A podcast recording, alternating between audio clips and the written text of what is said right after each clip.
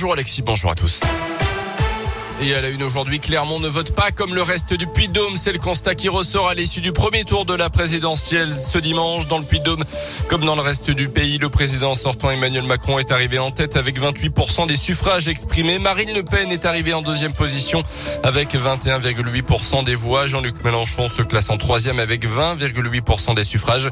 Mais si tout le pays avait voté comme à Clermont, les résultats auraient été bien différents, Tiffaine Coulon. Oui, puisque c'est bien Jean-Luc Mélenchon qui est sorti en tête avec 31 1,15% des suffrages. Il est premier dans 48 des 70 bureaux de vote clermontois. Il est devant, par exemple, dans les trois bureaux de la maison de quartier Saint-Jacques, au centre Anatole France ou en centre-ville, dans les bureaux de la salle Gaillard. Emmanuel Macron est lui en tête dans 22 bureaux, notamment dans le quartier de la Glacière ou en centre-ville, à l'école Nestor Perret. Marine Le Pen est troisième, sauf dans trois bureaux où elle arrive en deuxième position.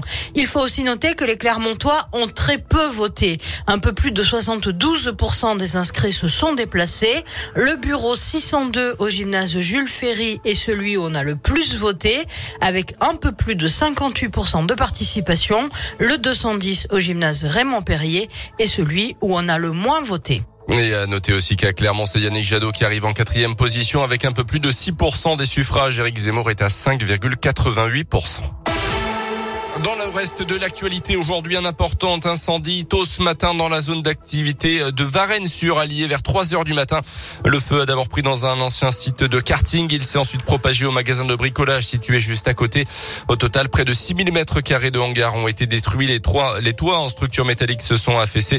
Des pneus présents dans l'ancien karting ont également brûlé. Il n'y a pas de victimes, mais du matériel a été détruit en grand nombre. Le préjudice s'élèverait à plusieurs centaines de milliers d'euros selon la montagne. L'intervention des pompiers se poursuit. Une enquête a été ouverte puisque mercredi dernier, un incendie avait déjà détruit un restaurant désaffecté à proximité immédiate dans cette même zone commerciale.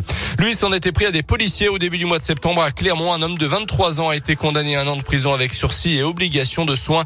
Ce soir-là, les forces de l'ordre étaient intervenues vers 1h du matin à l'angle de l'avenue Carnot et du cours Sablon pour une bagarre entre deux individus. Sous l'emprise de l'alcool, il avait copieusement insulté les policiers, les menaçant de mort notamment. Son interpellation et le trajet jusqu'au commissariat ont également été compliqué. Il devra en outre verser 700 euros de dommages et intérêts à chacun des quatre fonctionnaires de police outragés. Un accident de la route impliquant une fourgonnette et un véhicule utilitaire s'est produit hier en fin de journée sur la 75 à hauteur de la Roche Blanche en direction de Clermont. Deux personnes ont été blessées, prises en charge par les pompiers, puis transportées au CHU de Clermont. Mais leurs jours ne sont pas en danger.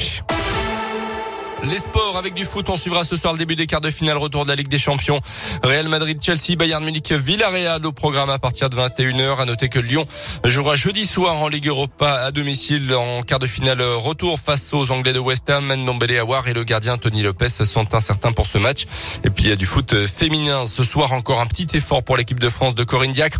Les Bleus peuvent confirmer ce soir leur présence au Mondial 2023. Un nul contre la Slovénie suffirait pour se qualifier.